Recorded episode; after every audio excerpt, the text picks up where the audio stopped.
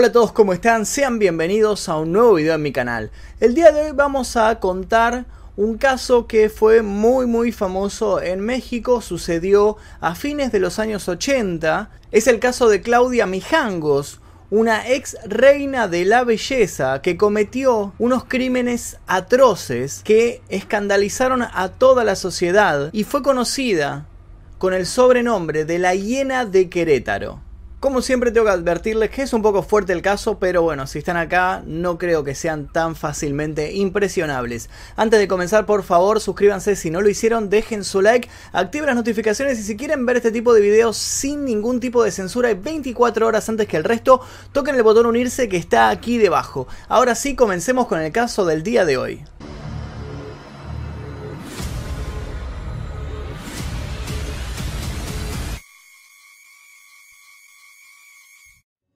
Claudia Mijango Zarzac nació en 1956 en Mazatlán, Sinaloa, en México. Su madre fue María del Carmen Arzac y su padre fue Antonio Mijangos. Tuvo siete hermanos y ella fue la menor de todos. Su infancia y adolescencia fueron felices. Su familia era de clase media alta y tuvo sus necesidades materiales resueltas desde el primer momento. Sin embargo, su familia no era particularmente muy afectuosa. Su madre era una religiosa fanática y le transmitió esta forma de ser y este fanatismo a su hija. Tenía un carácter fuerte y logró dominar a toda su familia, desde la hija más pequeña hasta su esposo Antonio. Claudia Mijangos estudió la carrera de comercio y le fue muy bien en su vida social porque era bastante extrovertida y popular. Cuando era una joven, ella fue elegida reina de la belleza en Mazatlán. Sin embargo, algunos investigadores dicen que esto nunca sucedió,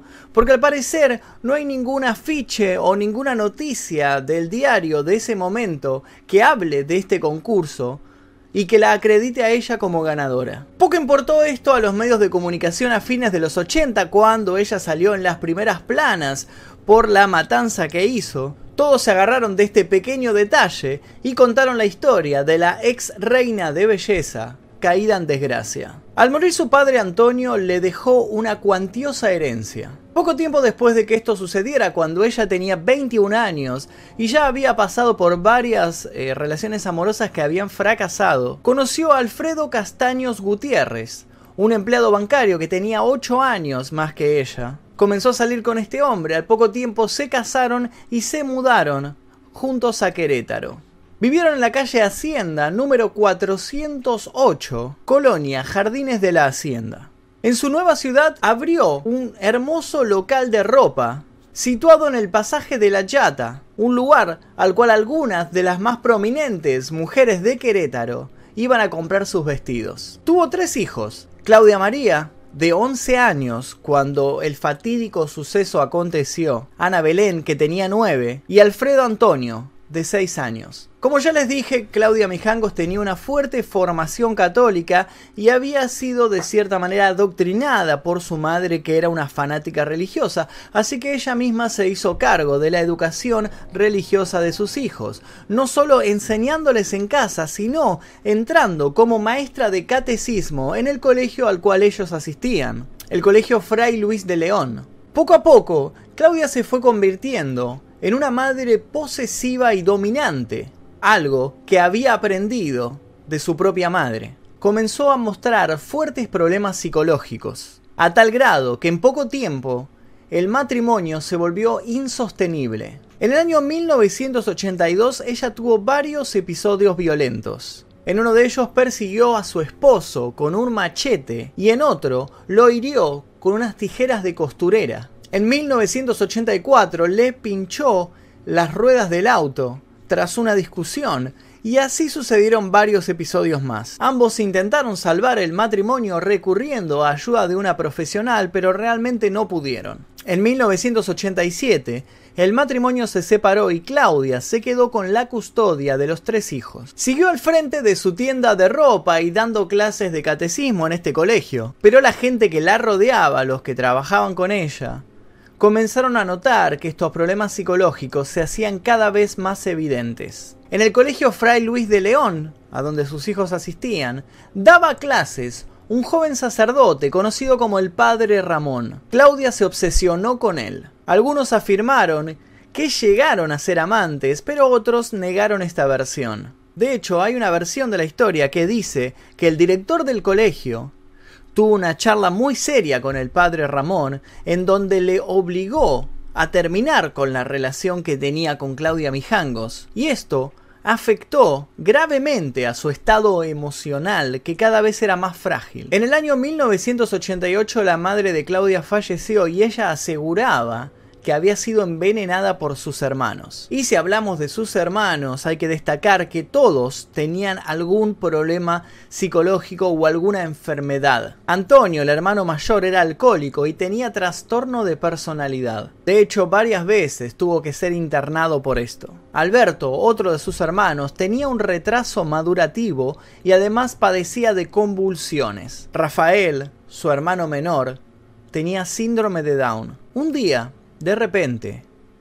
Claudia comenzó a escuchar voces en su cabeza. Este suceso se prolongó por un largo periodo de tiempo. Además de eso, comenzó a interesarse en la brujería y su obsesión con el padre Ramón se acrecentó. Uno de los episodios más extraños de Claudia, narrado por testigos, fue una oportunidad en la cual le permitió a su hija mayor Claudia María ir a dormir a la casa de una de las compañeritas del colegio. Ella fue, estaba todo bien, se acostó a dormir en la casa de su amiga y a la madrugada llegó Claudia Mijango a la casa de los padres de la compañerita golpeando la puerta a los gritos. Cuando los padres abrieron, Claudia entró, agarró a su hija y se la llevó y los acusó de querer secuestrarla. Episodios de este estilo se estaban repitiendo de manera cada vez más frecuente, pero ella no quería hablarlos con nadie, mucho menos con su esposo, ya que él acostumbraba a decirle que estaba completamente loca. El 23 de abril de 1989, Alfredo Castaños se llevó a los tres hijos a una kermés del colegio. Cuando los trajo de vuelta a la casa, tuvo una fuerte discusión con Claudia. Él por un lado sabía del asunto del sacerdote y por el otro intentaba rearmar su matrimonio. Quería regresar con Claudia. Ella por supuesto se negó, defendió sus sentimientos hacia el cura y su ex esposo, muy enojado, le dijo que se iba a arrepentir. Acto seguido se fue de la casa, Claudia fue hasta la puerta de entrada, la cerró con llave, subió al primer piso a darle la bendición a sus hijos y luego se acostó a dormir. Unas pocas horas más tarde, el 24 de abril de 1989, aproximadamente a las 3 a.m. de la madrugada, cuando todavía faltaban varias horas para que amaneciera, Claudia comenzó a escuchar nuevamente las voces en su cabeza. Eran tan fuertes que habían interrumpido su sueño. Le decían que la ciudad de Mazatlán había desaparecido y que Querétaro estaba llena de espíritus. Estuvo un largo rato escuchándolas y tratando de discernir si eran reales o no. Después se levantó y se vistió. Fue a la cocina y tomó tres cuchillos. Sus hijos aún dormían tranquilamente pero Claudia ya había decidido asesinarlos. El primero en ser atacado fue el niño de 6 años, Alfredo Antonio.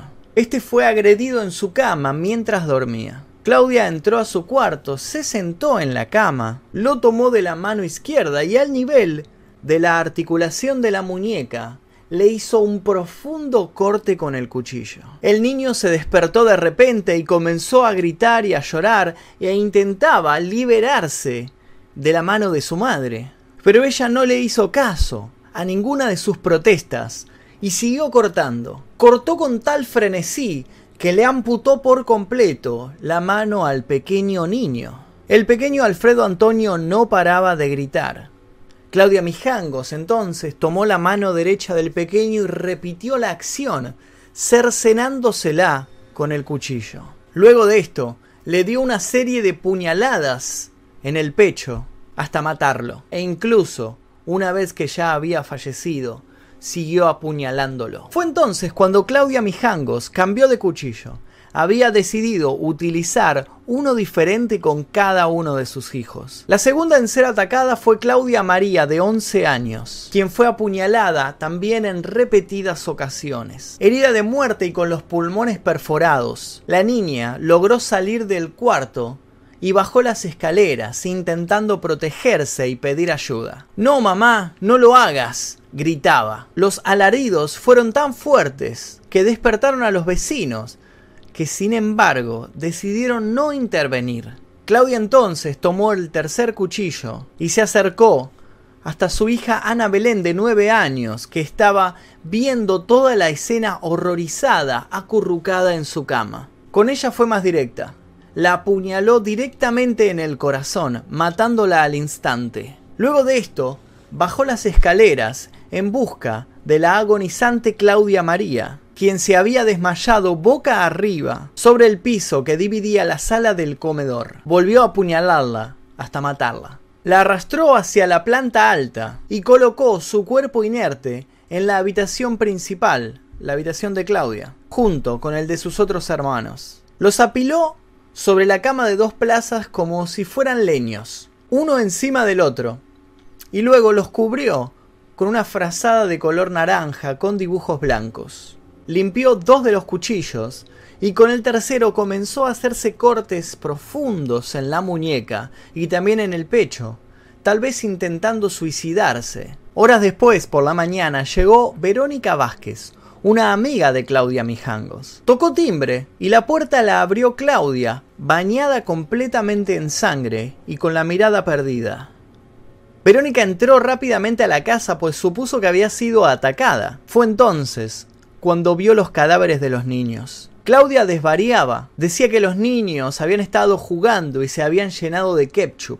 Verónica salió huyendo. El olor a sangre en la casa era insoportable. Llamó a la policía de inmediato. Cuando los agentes llegaron, ingresaron a la fuerza. El interior de la casa parecía la escena de una película de horror. El piso de la sala principal y las escaleras que daban a la planta alta estaban manchados completamente de sangre, al igual que el pasillo entre las habitaciones, el cuarto del pequeño Alfredo, el cuarto de las hermanas y el baño. A un lado de los niños estaba el cuerpo de Claudia. Tenía los ojos entreabiertos y estaba cubierta completamente de sangre. En una esquina de la habitación, sobre un sillón, había dos cuchillos, uno de 41 centímetros y otro de 33 centímetros, ambos con mango de madera y utilizados comúnmente en la cocina. Un tercer cuchillo de 31 centímetros se halló en el cuarto de las pequeñas hermanas. Estaba caído sobre la alfombra y estaba manchado de sangre desde la punta hasta la mitad de la hoja. Los policías en un primer momento pensaron que Claudia estaba muerta también, pero el comandante, Adolfo Durán Aguilar, le tomó el pulso apoyando los dedos en el cuello y comprobó que todavía estaba viva. Llamaron a la Cruz Roja, la trasladaron al Hospital del Seguro Social, situado en la avenida 5 de febrero, esquina Zaragoza. Mis niños están dormidos en la casa, declaró Claudia Mijangos apenas despertó. Quiero mucho a mis niños, son muy buenos y no son traviesos. Tengo que ir a despertarlos y hacerles el desayuno. La asesina estaba sedada y atada de pies y manos. Se le tomó su primera declaración el 27 de abril de 1989 a las 11 a.m., tres días después de que masacrara a sus hijos. Ella declaró, desde hacía una semana que me veía rara, como que yo no era yo. Me veía al espejo y me veía la cara con la carne podrida, descarnada. Veía por la ventana que Querétaro estaba poblada por puros espíritus, por cuerpos ambulantes, que mis hijos estaban poseídos, que se iban a hacer monstruos. Tenía que acabar con ellos, y una vez terminado, todo regresaría a la normalidad. Luego añadió más cosas, responsabilizando del hecho al sacerdote del cual ella estaba enamorada. El padre Ramón me hablaba telepáticamente. Él influyó para que yo me divorciara. Como mi madre era un freno moral para que yo me uniera a él, el padre Ramón la mató con maleficios. Me sigue trabajando mentalmente para poseerme. Y también mi marido que quiere regresar conmigo y me trabaja mentalmente. Fue tanta la presión que me descontrolé. Después cambió su declaración y dijo que no se acordaba de nada, que la había despertado su amiga tocando a la puerta de la casa y que después la habían trasladado a un hospital. Hablaba de sus hijos, como si estuvieran vivos. Los periódicos condenaron su crimen y la bautizaron como la hiena de Querétaro.